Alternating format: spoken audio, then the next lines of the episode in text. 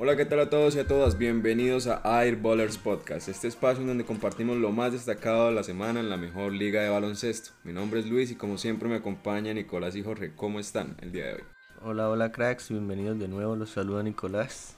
Hola, ¿cómo están? Espero que estén bien. Bienvenidos otra vez a Airballers. Como siempre vamos a darnos una pasada por la clasificación. ¿Cómo amanece el oeste el día de hoy? Bueno, el oeste aparece otra vez con Utah Jazz a la cabeza, que se la recuperó esta semana Phoenix Suns. En segundo lugar está Phoenix Suns. Luego tenemos a los Ángeles Clippers, de cuarta posición Denver Nuggets, estos cuatro ya clasificados para los playoffs. Debajo de ellos están los Dallas Mavericks, luego están los Ángeles Lakers y los Portland Trail Blazers, estos dos últimos con el mismo récord. Golden Steph, que ya subió a los puestos de playoff. Por debajo están Memphis Grizzlies, peleando con ellos por el play-in. Luego está un Spurs, también en el play-in, y debajo ya están Pelicans, los Sacramento Kings, Oklahoma Thunder, luego los Timberwolves y de último Rockets. Bueno, y en el este no tenemos grandes cambios. Eh, el único importante, tenemos cambio de líder. Filadelfia recuperó el líder. Pues tenemos a los Brooklyn Nets. Tercero a Milwaukee Bucks, hasta ahora asegurados en los playoffs. Pues tenemos a los Knicks, Atlanta y a Boston en puestos de playoff. Play-in tenemos a Miami, a Charlotte, a Indiana y a Washington. Y luchando por ahí por entrar bastante lejitos ya tenemos a Chicago Bulls, y más abajo ya Toronto Raptors, Orlando Magic, Cleveland y Detroit. Y bueno, después de ese breve repaso por las clasificatorias, vamos a pasar a los mejores equipos y a los más destacados de la semana. ¿Quién quiere empezar? Bueno, si quieren yo empiezo. Eh, para mí, el mejor equipo por el tipo de rival que tuvo serían los Milwaukee Bucks. Terminan su semana 4-0, ganándole a los Bulls, ganándole un doble partido a los Nets y ganándole un increíble partido por un punto a Wizards. Recuperaron, recuperaron los, los Milwaukee Bucks, empezaron bastante bien esta semana y la terminaron igual. Ante Tocompo no jugó uno de esos partidos, pero en el resto estuvo totalmente salido en los importantes y los más duros. No jugó contra Chicago y sí jugó contra los dos contra Brooklyn y el de Washington. Sí, los dos contra los Nets estuvo el muy bueno, sobre todo también ese espectáculo que nos brindó él y Kevin Durant. Lo veo lanzando más tiros, veo a Chris Middleton bien parado, a Juru Holiday también. Es bueno, es bueno por ellos porque venían como quedando debiendo venían bien, pero, pero desde que Anteto juegue bien, pienso que ese equipo es muy peligroso. Yo por mi parte tengo a Dallas Mavericks, antes de que Jorge nombre a su equipo. A mí Dallas me gustó esta semana, puesto que quedó 3-1. Eh, tres victorias, una derrota. Lastimosamente perdió contra el que creo era el partido más fácil, pero parece que no. contra Sacramento. Le ganó a Brooklyn Nets, le ganó a Miami, le ganó a Washington Dallas se puso por encima de los Lakers en la clasificatoria, aunque tienen un puntaje parecido, si no estoy mal tienen el mismo. Luka Doncic empezó muy bien la semana, sin embargo no terminó con su mejor acierto, pero eso no fue problema para Dorian Finney-Smith y para Tim Hardaway Jr. que supieron acompañar a, a Luka Doncic en, en estos últimos partidos. Sobre todo por la baja de Porzingis. Se les ha lesionado Porzingis y sin embargo han sin embargo supieron manejar sus partidos. 3-1 Dallas en la lucha y siguen ahí. sí, yo quería esto nombrar a un equipo que pudo haber tenido un calendario más fácil que los anteriores dos, que es Philadelphia 76ers. Eh, le ganaron a Hawks, Bulls, a Bulls y a Rockets.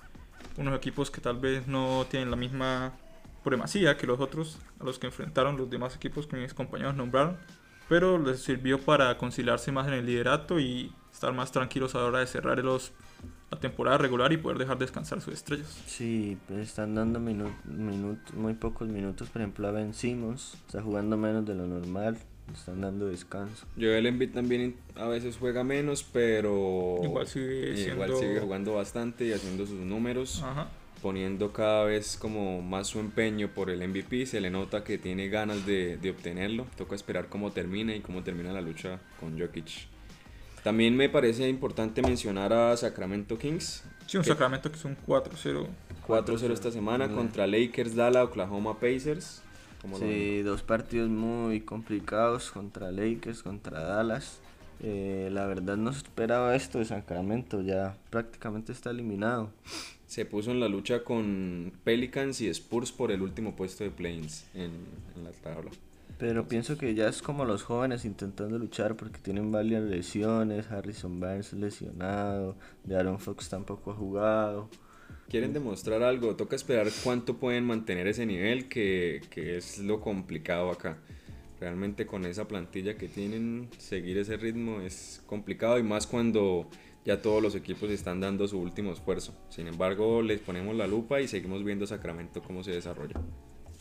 Vámonos para el otro lado por los peores equipos. ¿A quienes proponen para esta parte del programa? Yo quiero proponer un equipo que uno no esperaría ver acá, sobre todo en la recta final de la temporada, que es a un Brooklyn Nets que perdió cuatro partidos, dos partidos que jugó contra Milwaukee y también perdió contra Blazers y Dallas. Dos, unos partidos que al menos debió haber ganado dos de esos cuatro partidos para no meterse en problemas en las posiciones de la conferencia. Bastante duro los partidos contra Milwaukee, Giannis jugando bien, Dallas como ya lo mencionamos bien jugando bien, bien parados esta semana, Portland también liderados por Damian Lillard. Una, Lillard y McCollum, que estuvieron muy bien. Eh, Lillard y McCollum, exactamente. La verdad, una semana bastante complicada para Brooklyn. Sin embargo, pues ya están clasificados, ya tienen su puesto asegurado en playoffs. No tienen tampoco Son partidos para mí que están permitidos, pues no, no pueden ganar todo tampoco toda la temporada regular. Ahí estamos esperando que vuelva Harden para ver a los tres jugando juntos. Creo que es la peor racha de Brooklyn en esta temporada. Cuatro partidos seguidos perdiendo. Es la peor racha de Brooklyn. También mencionar que se rumora que James Harden probablemente vuelva antes de los playoffs. Lo que significa que le puede dar unos cuantos partidos para retomar su ritmo y, pues para ver las impresiones que dejan. Se rumora no, él lo aseguró. Lo aseguró él mismo. Ah, bueno confirmado por James Harden, entonces toca ponerle la lupa nuevamente a ese Big Three. Para mí es inevitable no nombrar al peor equipo de la NBA, eh, Oklahoma, de nuevo 4-0 perdiendo. Eh, perdió 22 de sus últimos 24 partidos. Equipo que no juega nada, lástima por Deck. Deck de Real Madrid a Oklahoma. Pues prácticamente es como lo único interesante de ver ahorita, de, de ver que él vaya cogiendo, vaya cogiendo un poquito de experiencia. Sí, realmente llama la atención cuando llega un jugador extranjero. Lástima que llegue pues a un equipo que está totalmente lejos de la competencia. de, Latinoamérica para hacer nosotros fuerza, apoyar al continente. Claro. Quiero proponer a San Antonio Spurs. Eh, si bien es cierto que tuvo un calendario muy, muy, muy difícil, eh, perdió todos sus partidos, quedó 0-4, perdió contra Boston, Filadelfia y dos partidos contra Utah. Eh, partidos totalmente difíciles y que se vuelve interesante, pone interesante lo que es los planes porque deja abierta, como ya habíamos dicho, una plaza en la que puede entrar perfectamente Sacramento, Spurs o Pelicans. Sí, Pelicans que está una victoria, dos victorias de arrebatarle el último puesto a los play a los Spurs. Una mala semana para ellos, teniendo en cuenta que es un equipo que siempre quiere estar ahí y la pasada no lo logró. Sin embargo, se fueron a, prórroga en dos de esos partidos, si no estoy mal. Hubo uno contra, contra Boston Celtics, partidazo, totalmente, un buen partido de, de, Pero ese partido perdieron, para mí esa es la clave. Perdieron un partido que iban ganando por más de 30 puntos, ¿no? Un equipo no se puede permitir eso luchando para entrar a los playoffs. Bueno, vamos con los jugadores. Vamos con los mejores jugadores, los que destacaron esta semana. Bueno, para mí, mejor jugador esta semana, Giannis. Giannis Antetokounmpo termina con un promedio de 36 puntos, 10 rebotes, 5 asistencias. Eh, asegura a su equipo en los playoffs. Parece importante que vuelva ahí y sea figura, vuelva ahí y se eche el equipo al hombro porque es jugador que ellos necesitan si quieren conseguir por lo menos avanzar en los playoffs. Sí, yo quería nombrar a Jason Tatum, chico de Boston que en su partido contra Spurs logró su máxima anotación en un partido que fue de 60 puntos nada más. Y en sus otros dos partidos, que con este periodo de tiempo logró 33 puntos y 27. Ya un Tatum que ya está esto, empezando a tomar más y más la batuta de, obviamente, ser la estrella de ese equipo para pelear bastante en esos playoffs. Un equipo que puede ganar contra cualquiera, pero que lastimamente todavía le falta tal vez algunas cosas para poder ser considerado uno de los, ser considerado candidato a ganar la conferencia.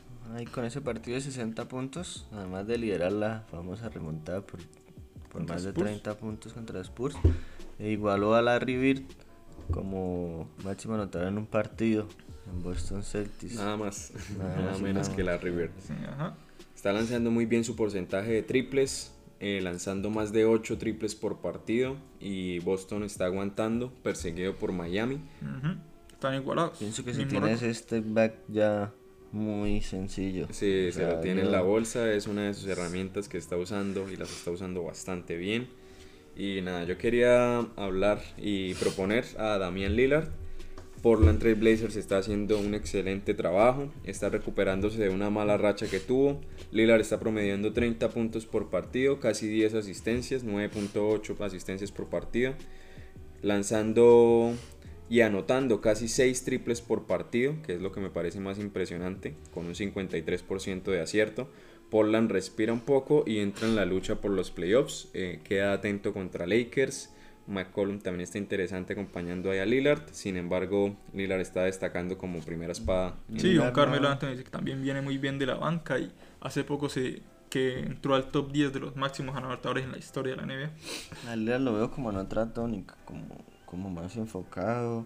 Lo veo lanzando triples desde el logo, as- anotando triples desde el logo, o sea, Está lanzando muy confiado desde muy lejos. El rango de Damian Lillard es demasiado peligroso y deben empezar a cubrirlo desde pasadito el logo. Dame Logo. También debemos, eh, pues para mí, nombrar a un jugador como Devin Booker.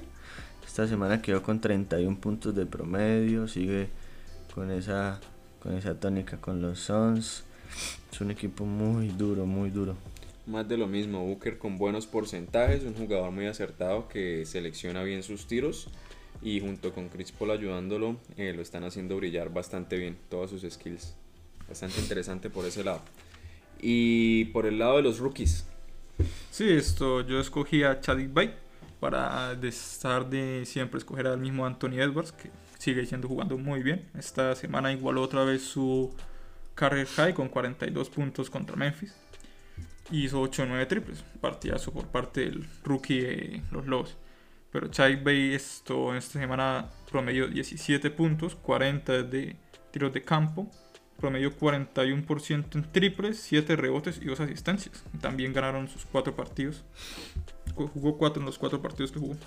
bastante. Yo sí debo poner a, a Anthony Edwards, eh, más que todo por sus porcentajes, que se los criticaban tanto y ahorita está muy bien, terminó con 53.6 en tiros de campo y con 46% de triples. Sí, como ve esa pelea por el rookie, ¿ya la ven acabada o Sí, todavía para- creen que Melo tal vez pueda remontar? No, para mí ya, ya no creo que se lo quiten a Anthony Edwards. Precisamente yo quería poner acá en la conversación a Lamelo para el rookie de la semana. Si bien es cierto no destacó mucho con sus puntos, sus porcentajes estuvieron un poco flojos, pues se entiende, lleva unos partidos sin jugar. Sin embargo, sus números esta semana fueron bastante parecidos a los que lo tenían en, los primeros puestos como rookie del año antes de su lesión. Eh, está promediando 13 puntos por partidos, más o menos 6 rebotes y 7 asistencias. Antes de irse a su lesión estaba promediando 10 15,9 puntos por partido, 5,9 rebotes y 6,1 asistencias. Si vemos están bastante parecidos. Entonces vuelve, vuelve la Melo Ball, vuelve a recibir la bola, eh, está manejando mucho el balón durante casi todas las jugadas de Charlotte por lo que veo. Y lo está sabiendo hacer bien. Y olé por Carmelo y esa vuelta que ha tenido. Sin embargo, no creo que entre a la lucha. la. Lastimosamente Charlotte está esperando a la Melo, pero volvió y se fueron muchos jugadores. Sí, tienen Sí, bastante perdieron bajas, varias bajas. que no pueden apoyar bastante a Lamelo. Sin embargo, lo menciono mm, y es un jugador que creo que debemos seguir viendo, que es bastante interesante. Partidos para este fin de semana.